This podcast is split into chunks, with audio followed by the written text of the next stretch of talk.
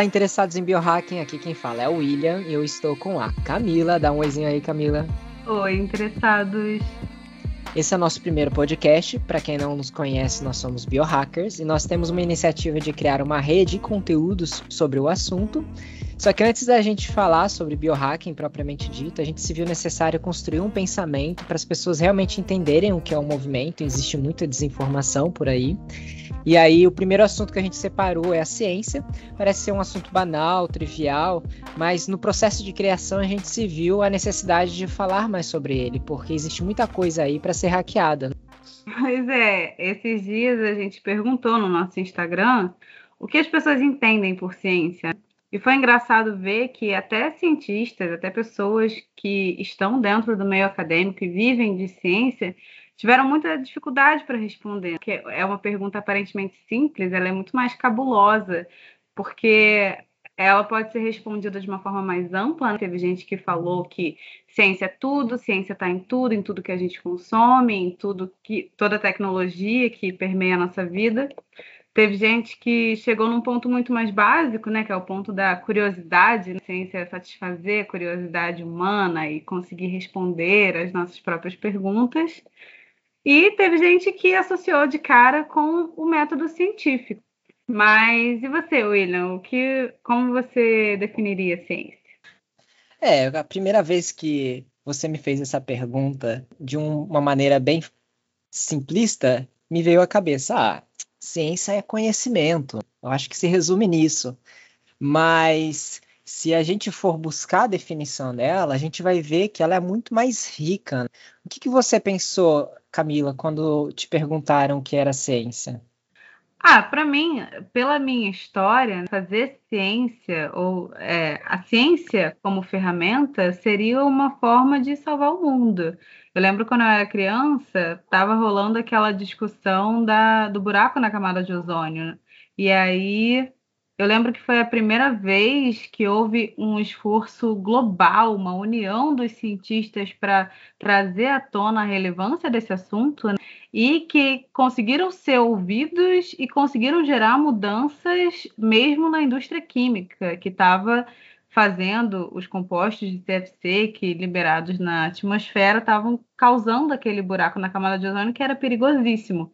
Então, quando a gente era criança, né, nas aulas de ciência, a gente viu que os cientistas salvaram o mundo, porque eles atentaram às nações para esse problema e foram ouvidos e atendidos de uma forma muito muito dinâmica. E aí, desde então, eu associo ciência com salvar o mundo. E isso está acontecendo agora de novo. Né? Crianças dessa geração estão vendo que os cientistas que criaram as vacinas também estão salvando o mundo do coronavírus. É muito interessante você falar é, essa concepção sobre salvar o mundo, né? Nem precisa tanto. A ciência ela também é capaz de provocar mudanças em pequenas escalas. Ela é capaz de mudar a, própria, a sua própria vida.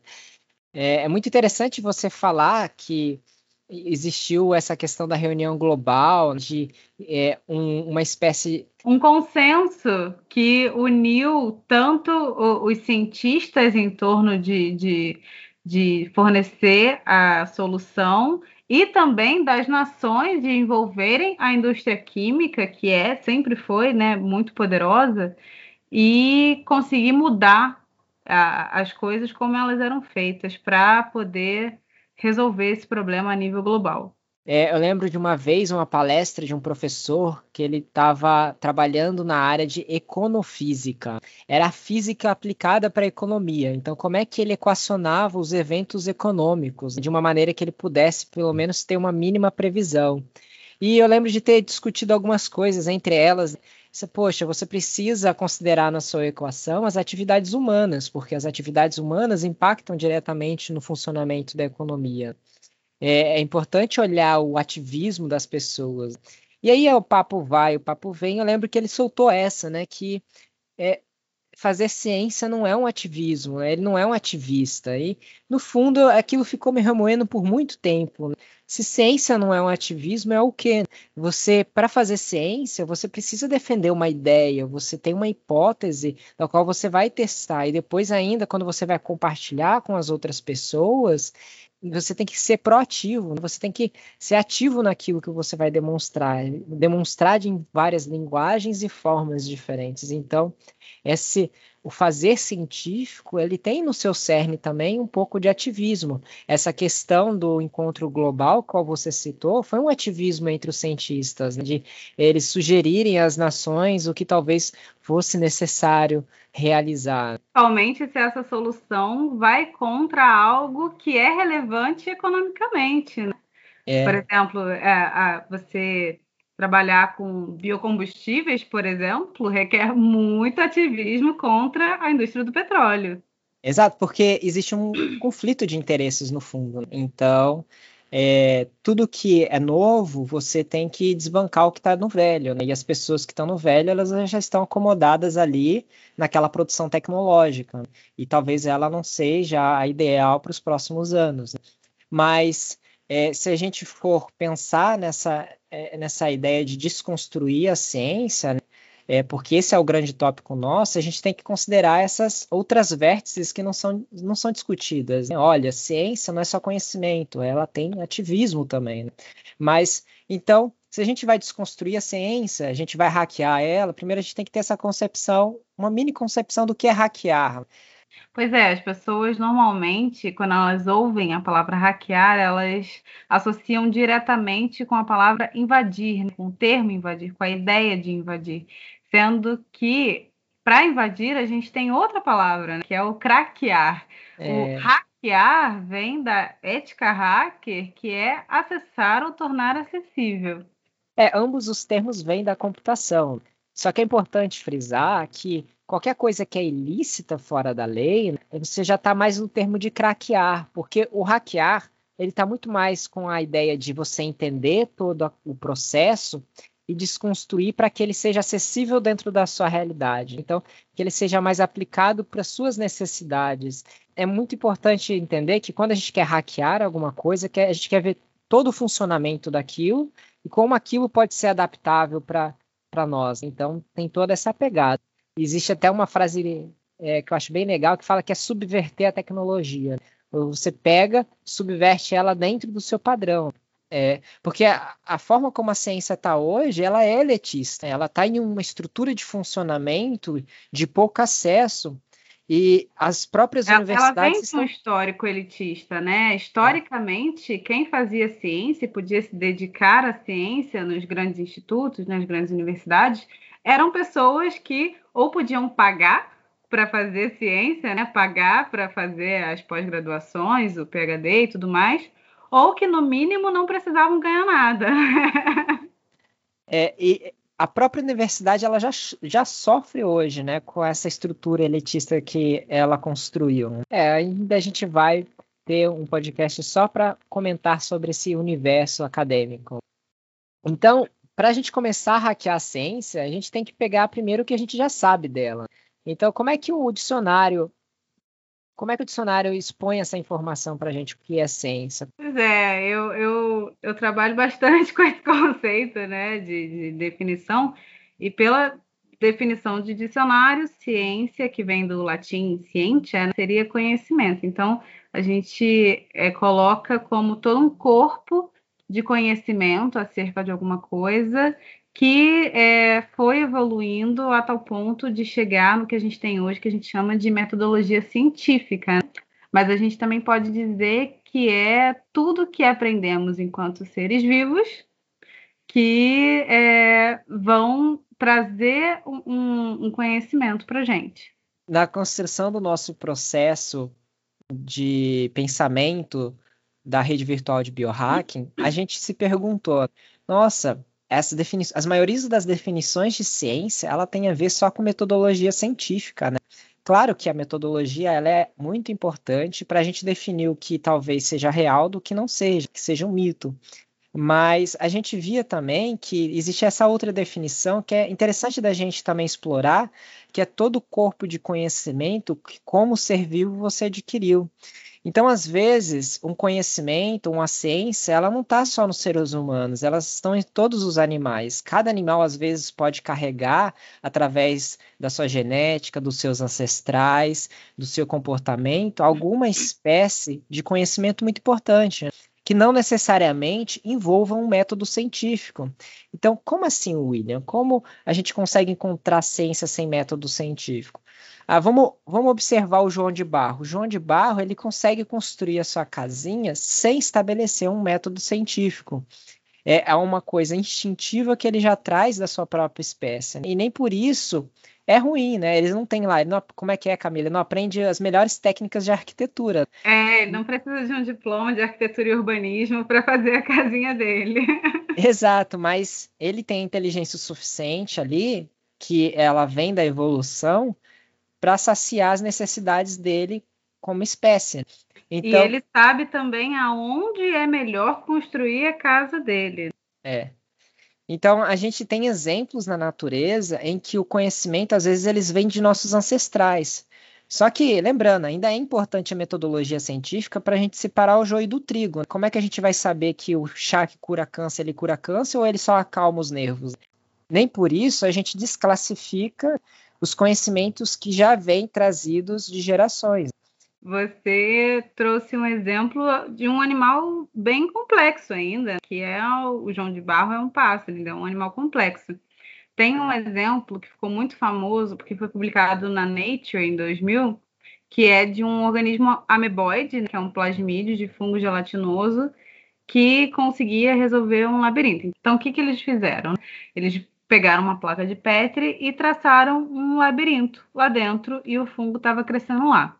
E aí, em determinado momento, eles colocam duas placas de agar com nutrientes para esse fungo. E quatro horas depois, eles viram que o fungo já estava passando nos caminhos do labirinto que levavam de um lado ao outro. Né? Eles estavam explorando todos os caminhos possíveis que levavam de um lado ao outro. Quatro horas depois, ainda, eles só estavam em um dos caminhos, no melhor caminho, no caminho que eles aprenderam. Então, um organismo ameboide, teoricamente muito menos complexo do que qualquer organismo que a gente está falando, ele conseguiu aprender, escolher um caminho de acordo com as condições que ele foi colocado. É um exemplo muito interessante sobre isso, sobre como a, a ciência ela está incorporada até em coisas mais simples da natureza. Talvez para quem não entenda o método científico ainda, é, a gente poderia resumir que é uma série de atividades que o ser humano tem para discernir se algo, uma hipótese, alguma sugestão que você tenha da realidade é real ou não. Então, por exemplo, eu acredito que a planta consegue crescer se eu colocar Coca-Cola nela. Então, você vai executar uma série de atividades que o ser humano estabeleceu para testar se aquela hipótese sua, se aquela ideia sua, ela realmente é real ou não e aí estabelecer uma verdade que pode ser aceita por seus pares. A gente também pode dizer que, em alguns outros exemplos, a religião ajudou a ciência. Então, por exemplo, se a gente pegar o exemplo da Idade Média, a gente tem a igreja perseguindo as bruxas, mas nada mais eram que é, mulheres que estudavam as plantas e sabiam dos fatores medicinais. Só que o fato das pessoas não compreenderem muito das suas atividades, elas eram julgadas. Só que nem sempre a religião ela foi atritosa com a ciência. Inclusive, ela podia ser usada como um método de você ascender socialmente. É, porque a ciência, ao longo da história, ela sempre foi elitista. Tem agora, no século XXI, a gente tem que a ciência ela lida com o que ela consegue provar no mundo físico. E as religiosidades, elas estão mais para o plano espiritual, então elas lidam mais com outras questões que é, não são totalmente fixas no mundo físico. Cada um tem a sua própria casinha, eles não entram totalmente em colisão. É essa ideia de que o fato de a ciência dizer uma coisa e a religião dizer outra, ela não é tão verdade agora nos tempos atuais, desde que a pessoa entenda como funciona o método científico, para ela compreender qual é o processo de construção do conhecimento, porque no final a gente vê que elas não se colidem porque elas lidam com é, âmbitos diferentes do pensar humano. Tanto Sim, é, é que tem o conflito clássico, né, que é o conflito da teoria da evolução versus o criacionismo, que Darwin, por exemplo, quando ele desistiu de, de, fazer medicina e o pai dele ficou pistola com ele, falou que não ia mais pagar os estudos dele, ele foi é, para o lado de, de, de estudar para ser clérigo né, da, da igreja anglicana. Então, ele começou a estudar sendo fomentado pela própria igreja. Né? E aí, lá dentro, ele conheceu é, os botânicos, né? Ele sempre foi mais para o lado da, da, taxonomia, da botânica, do, do, naturalismo, e só depois que ele participou das, das grandes expedições né, que eram pagas pelo Estado, e mesmo assim, quando, conforme ele ia desenvolvendo a teoria da evolução, ele já ia prevendo esse conflito, e isso fez com que ele levasse 10 anos para publicar o livro dele que já estava pronto, mas ele sabia que ia ter um conflito muito grande com uh, o, o, conceito criacionista da igreja e que uh, esse conflito a gente sabe que ele existe até hoje, mas a gente sabe que é muito mais aceito que as igrejas mudaram a perspectiva sobre os textos da Bíblia. Né? Então, existe um diálogo nesse meio e existe principalmente a, a, a, a gratidão né, de Darwin, porque ele sabia que os estudos dele começaram dentro desse meio e ele não queria romper de forma tão brusca assim.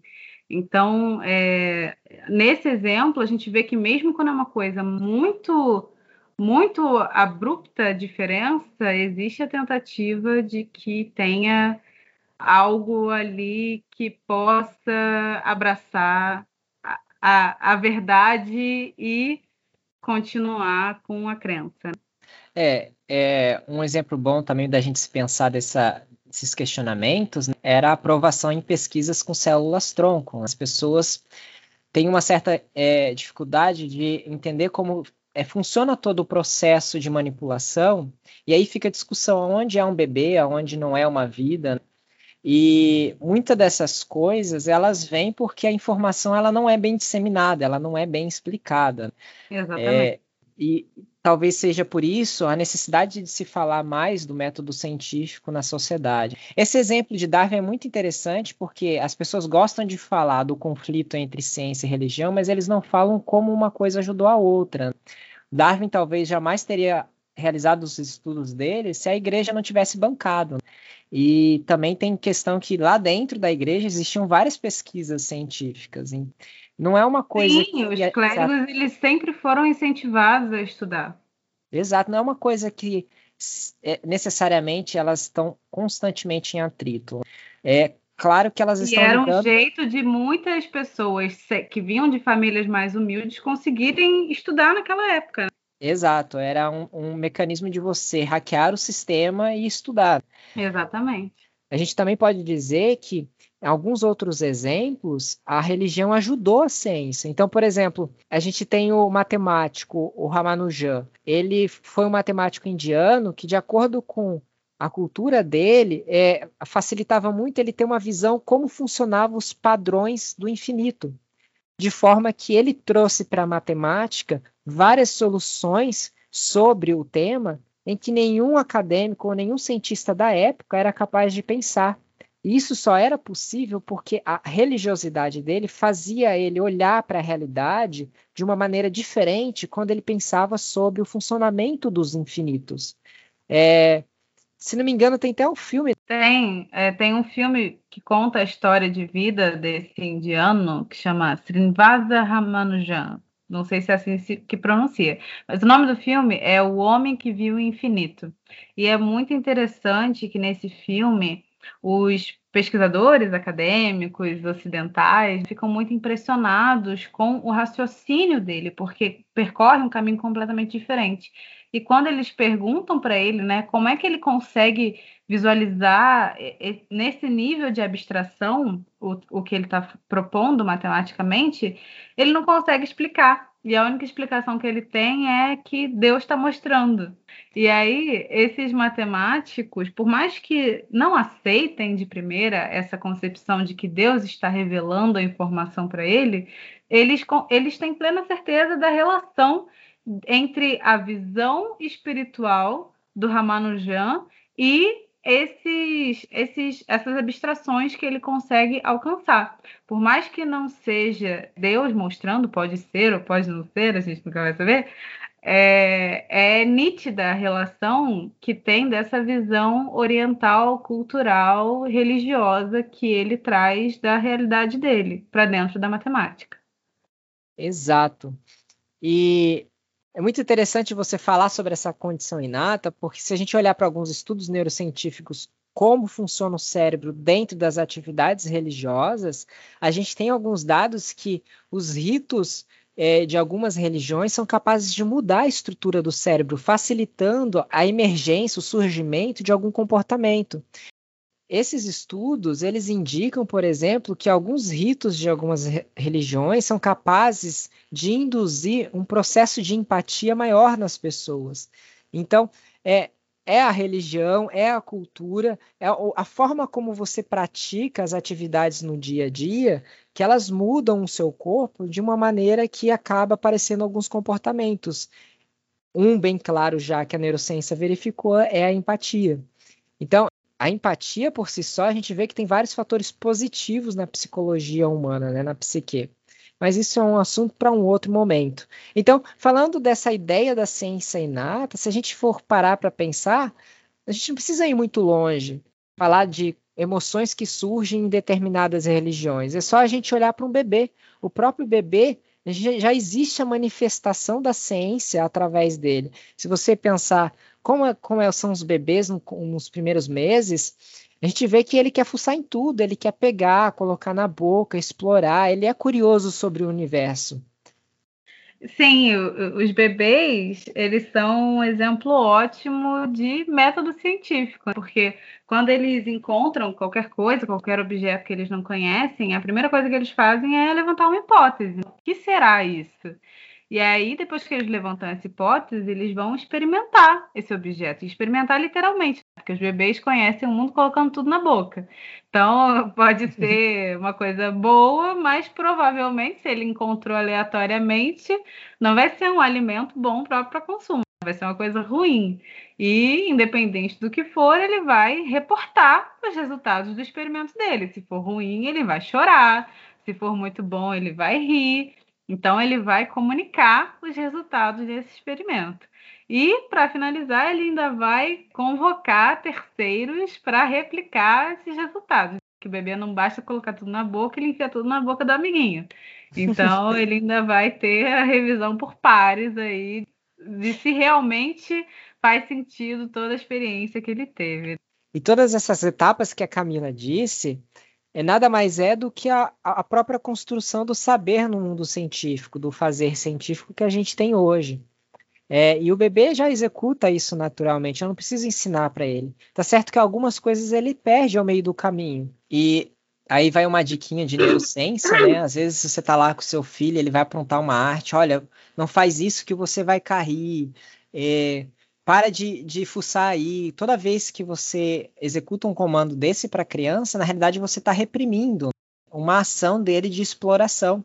Então, é claro que ela tem que ter uma orientação ou um alerta de que tal coisa pode ser perigosa, mas é importante deixar a própria criança descobrir o seu ambiente para que ela consiga, é, cada vez mais dentro do cérebro dela, desenvolver essas capacidades de questionamento, de frustração, porque muita coisa você aprende pelo erro, então você tem que se acostumar com o que é errar para depois você aprender o que é acertar. Então, eu acho que é muito especial isso, deixar esse processo ser desenvolvido. E é como se ela ganhasse vocabulário também.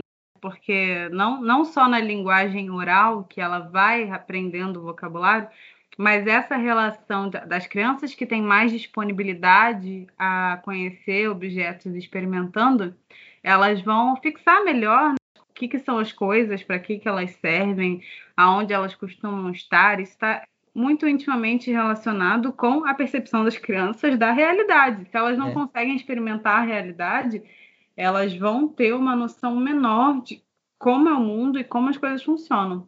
É, no cérebro a gente tem a formação do cérebro da criança é muito importante. É claro, você tem que deixar a criança atenta. Ela já é inteligente por natureza, né? Você tem que deixar ela atenta. Olha, toma cuidado com isso. Mas é importante que ela mesmo tenha essa possibilidade de explorar o universo. É, quanto mais estímulos ela tiver, é, o cérebro dela vai ter formações mais amplas. Tanto que se eu privo um estímulo sensorial dentro da percepção humana, no cérebro, ele atrofia essa região para que outra, outra região se desenvolva. Então é importante os estímulos existirem para que as pessoas não precisem desenvolver isso mais, mais adulto, né? Porque aí vai ser muito mais difícil. É, hoje em dia a gente já está vendo um problema de overdose de estímulo crianças muito expostas, principalmente a telas, elas estão vendo um problema de overdose de estímulo. Mas, com certeza, a criança ela experimenta o mundo e conforme ela vai tendo essa, essa experiência mesmo de ter contato com os objetos, ela vai tendo mais noção da realidade, como se ela ganhasse vocabulário. Não só na, no aspecto da língua falada, ela vai ganhando vocabulário de realidade, de o que, que as coisas são, como é que elas funcionam e qual o papel delas no mundo. Então, essa experimentação é, é essencial para a formação do conceito de realidade dentro da cabeça das crianças que eventualmente vão crescer. E a gente estava falando de linguagem e a gente vê que isso tudo é muito inato e essa questão de, de passar o conhecimento também é inato. Eu até fiz uma brincadeira esses dias sobre o papel evolutivo da fofoca, que a gente tem como um dos pilares da nossa evolução enquanto sociedade e, e da colaboração, que era a fofoca, né? Que as pessoas tinham que é, comentar umas com as outras sobre as coisas. E aí isso podia falar, olha, aquele grupo é mais assim, assim, assado, e isso podia fazer com que você tivesse relações de colaboração com aquele grupo sem ameaça à própria vida, e vários outros estímulos que eram passados verbalmente, mas só esse conhecimento que era passado verbalmente não é, assim ajudou a evolução humana no sentido de que você tinha as aldeias e que elas precisavam cooperar cada vez mais, mas é, conforme a gente foi agregando conhecimento, fazendo ciência, que é juntando esse corpo de conhecimento, foi ficando difícil para passar para as próximas gerações só no telefone sem fio. É, porque é importante você falar isso, porque ciência não é só descobrir, construir, é compartilhar também. E compartilhar é tão difícil como construir e descobrir você vai perceber que o compartilhar um saber é complicado porque nem todo mundo entende a linguagem que você conseguiu chegar ali. Então, talvez no começo a gente tinha esse problema, né? O pajé ou o cara, o, dono da tribo, ele tinha que passar a informação adiante. Ele geralmente era o cara que conhecia mais porque viveu mais. Né? E ele se passava é, verbalmente. Só que verbalmente a gente tem aquele experimento do telefone sem fio começa falando uma coisa, aí conta no ouvido do outro. E a gente faz isso por 14 pessoas. No final, a gente vai ver que o, primeiro, a, a primeira coisa que o cara falou não é a mesma coisa que o último cara falou. Então, você, além de você perder informação, você cria desinformação, né? E isso é muito atual nos nossos dias de hoje. A fofoca, a desinformação, ela é o cerne de como tecnologias de fake news andam funcionando. Então, se você não sabe como distinguir uma informação, você é muito fácil, até mesmo de uma pessoa bem letrada, bem estudada, ela cair no conceito de fake news, de aprender uma coisa que não é real, né? E isso está totalmente relacionado com o compartilhamento da informação. Por isso que é importante não só como a gente registra, mas como também a gente disponibiliza essa informação para as outras pessoas. Uh, eu lembro de um, a Camila talvez me culpe. Você quer acrescentar mais alguma coisa, Camila, antes não, de você não, me culpar? Vai, vai, vai. talvez a Camila me culpe, Já mas eu gosto sei. muito de um discurso do Elon Musk que ele diz assim que a ciência ela não é, evolui automaticamente, ela não tem uma taxa de crescimento sempre crescente, porque a gente está Sempre numa em direção ao progresso, né? é sempre em direção ao progresso. A gente está numa sociedade em que isso estava acontecendo, né? Mas em vários momentos da história a gente viu uma regressão científica. Então, por exemplo, ele dava o exemplo da, do Egito e da Grécia. O Egito ele perdeu muito dos saberes de como ele construía a, a pirâmide. Na Grécia, como eles faziam todo o sistema de encanação. Ali tinha uma engenharia, tinha uma ciência de construção que se perdeu ao longo das próximas gerações. Perdeu porque outros povos foram lá e colonizaram, e aí a primeira coisa que fazem é queimar biblioteca, destruir acervo cultural, igual o Elon Musk quer fazer nos lugares que ele quer minerar os minérios lá para a tecnologia dele, da SpaceX. Tá bom, tá bom, tá bom. Não vamos entrar nesse critério do Elon Musk nesse momento, mas ele dava um outro exemplo também que era a exploração espacial. A Guerra Fria foi um boom na evolução da exploração espacial. De repente, por muitos anos, ela ficou morta o desenvolvimento. E só depois a gente veio resgatar com todo essa, é, esse discurso de Marte a, a progressão de novo ou a corrida tecnológica na, no campo da ciência aeroespacial. Então, a gente tem que ver que a ciência ela regride também. Então é importante a gente estar tá sempre pressionando para que ela, ela vá no sentido progressista, né? É, e senão... ele próprio fala que vai dar golpe em quem tiver que no país que tiver que dar golpe para conseguir minério, né? É claro que a gente tem que fazer isso de maneiras éticas, né? Então ah. vamos sempre lembrar dessa forma. Basta um governo tirano ou autoritário para querer destruir a, a, a ciência, né, o conhecimento que foi adquirido até o momento. Então, é, mesmo quando as culturas começaram, começaram a fazer registros escritos, era muito fácil, quando chegava um ditador, queimar livros, queimar biblioteca, queimar museu. Então, isso era perdido com muita facilidade. Esses povos que sofreram de alguma forma essas intervenções, perdeu-se muita coisa, mesmo com o esforço de tentar manter o registro. E a gente vive uma época interessante em que a gente tem a tecnologia de guardar informação em nuvem.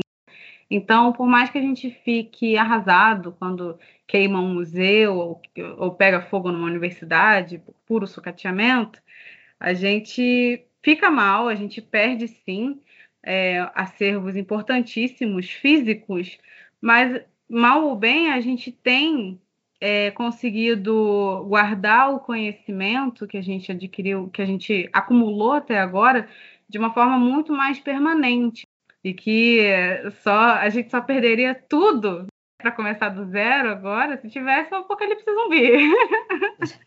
é. a, a prejudicar esses acervos em nuvem. A informação está bem distribuída, mas ao mesmo tempo essa crescente de fake news, ela, ela mergulhou a gente em, em movimentos que não existiam há tempos, como o negacionismo e o obscurantismo. O obscurantismo é quando você não consegue definir o que é, qual é a verdade sobre uma coisa. Né? Tudo fica muito quem, quem tem razão em um determinado assunto. E o negacionismo... o negacionismo é deliberadamente escolher negar uma realidade que é incômoda.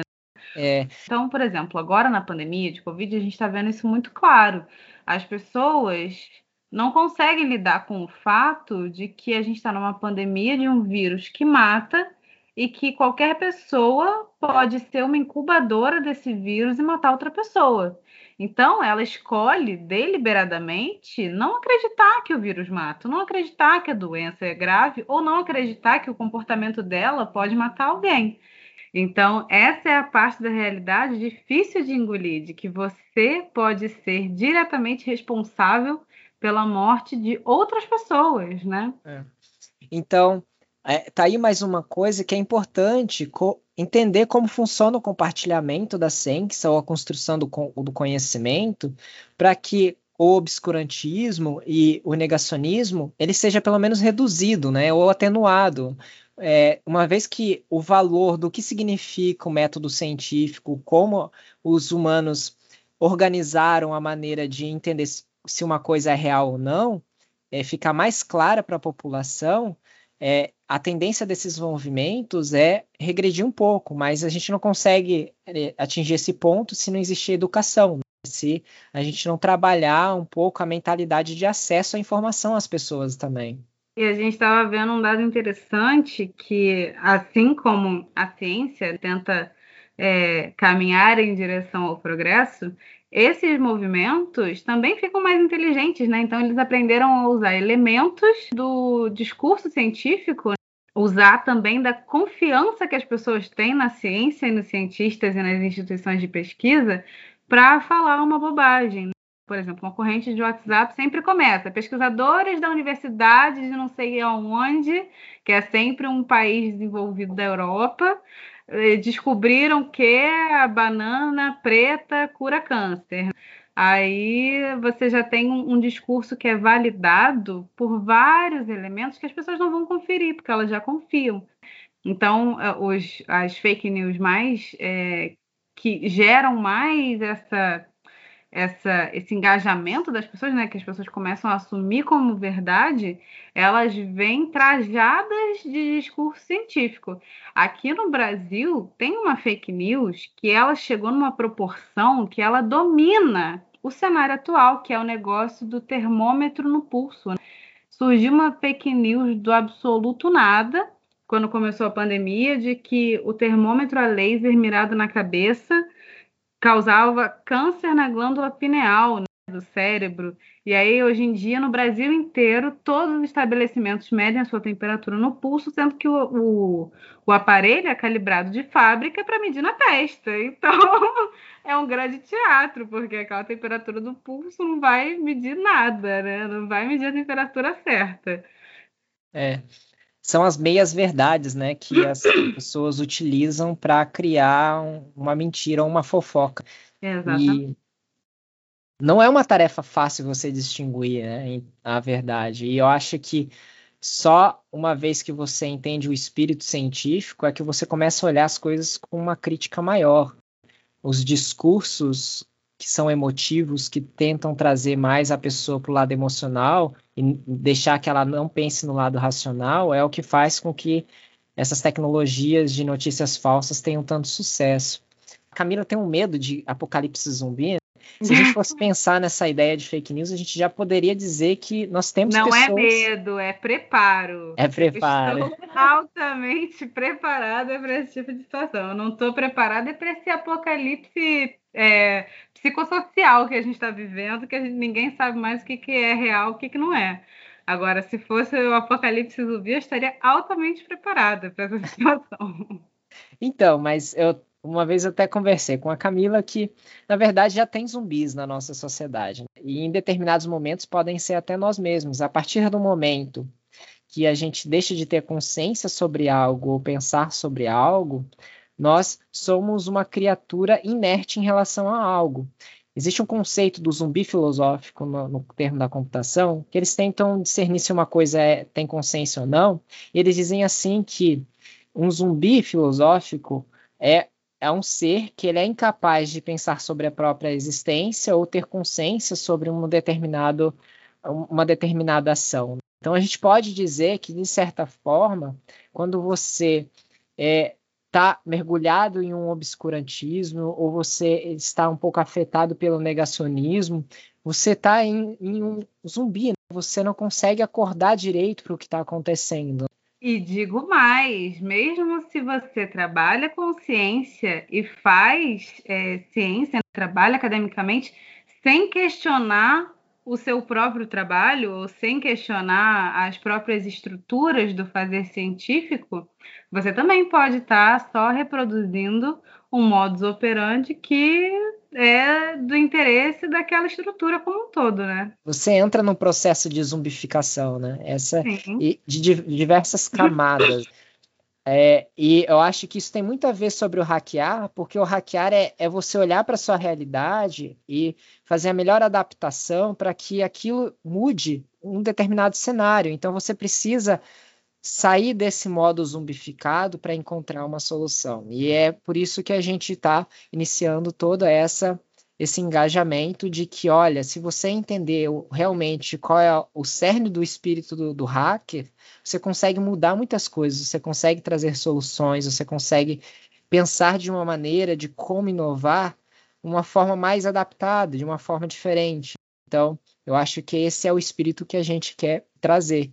E a ciência, ela participa disso, porque a ciência, de uma certa maneira, é onde você vai trilhar na verdade.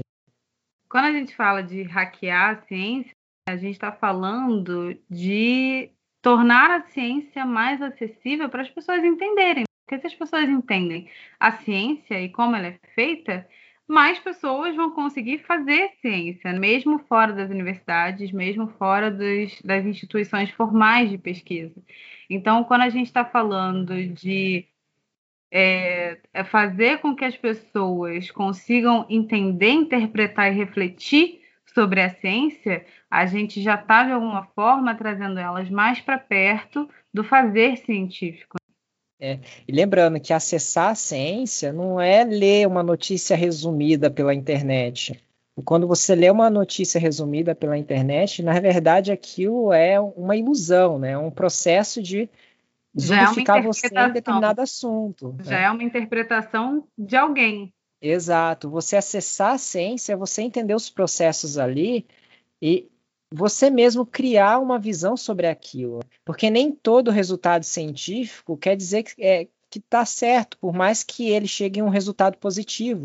Existe muita discussão, por isso que a ciência ela está sempre se modificando, porque às vezes a, você olha uma, uma verdade para uma perspectiva diferente, e ela já muda todos os, a forma como ela é apresentada, a forma como ela é vista. Então esse acessar que a gente quer trazer é mais uma ideia de como as pessoas despertam dentro do processo de zumbificação, seja institucional ou de notícias através da mídia, ou até mesmo de como ela consegue ler ou interpretar um dado. Né? Então, acho que tudo isso é, ele está agregado com acessar realmente, o, o, o real acessar das coisas. Bom, isso era tudo que a gente queria trazer inicialmente para vocês. Espero que tenha dado boas reflexões. Despedidas, Camila. Eu só queria lembrar que a gente não quer falar só com cientistas e biohackers, a gente quer falar com todos os interessados, e por isso que a gente está começando essa discussão bem do começo, para todo mundo conseguir acompanhar a gente e chegar o mais longe possível. Exato. Esperamos que o hackear traga o despertar do seu zumbi filosófico. tchau, tchau, galera. Beijo, até a próxima. Até a próxima.